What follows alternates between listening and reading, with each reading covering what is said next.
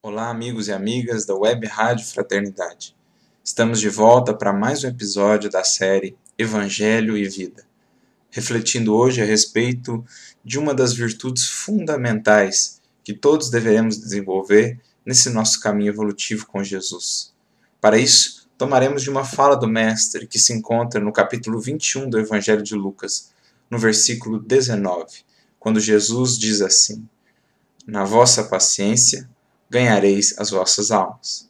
A tradução pode variar um pouquinho segundo a versão da Bíblia, mas essencialmente a ideia que Jesus está querendo nos transmitir é que a paciência é como que essa moeda de troca por meio da qual haveremos de comprar as demais virtudes através do uso dessa virtude fundamental no processo de desenvolvimento das demais.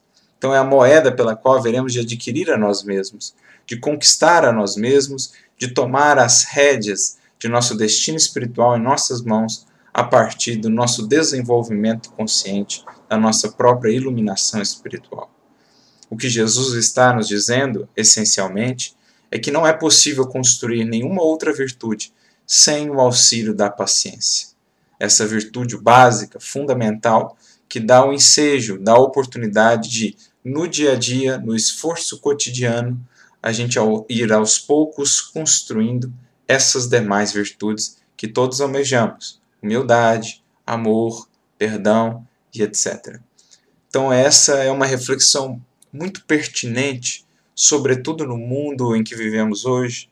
Um mundo que, segundo a definição de um grande sociólogo, é um mundo líquido, isto é, um mundo em que tudo flui e às vezes, ou na maioria das vezes, numa velocidade aterradora tudo é feito para fluir, nada é feito para durar, e a gente vai entrando nesse ritmo alucinante do mundo moderno, achando que no campo do espírito as nossas conquistas espirituais terão essa mesma velocidade.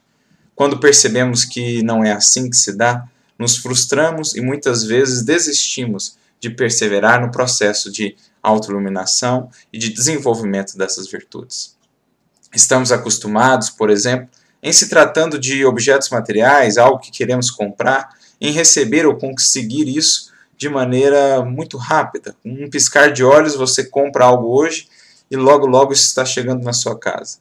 De certa maneira, temos uma tendência a transportar essa visão para também o mundo espiritual, achando que as virtudes chegarão à nossa vida e farão efeito na nossa vida com essa mesma velocidade, sem esquecer, ou melhor, esquecendo-nos de que Jesus sempre se utilizou de símbolos da natureza para ressaltar esse desenvolvimento lento, gradual e que precisa ser cultivado, trabalhado com paciência das nossas virtudes. Por isso, Jesus se utiliza, por exemplo, do símbolo das sementes para representar aí o reino como esse conjunto de todas as virtudes que haveremos de desenvolver.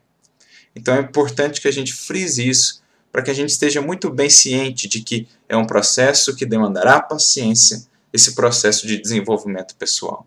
A gente só vai ver os resultados práticos disso se perseverarmos no caminho, apesar de todas as lutas e empeços que haveremos de encontrar.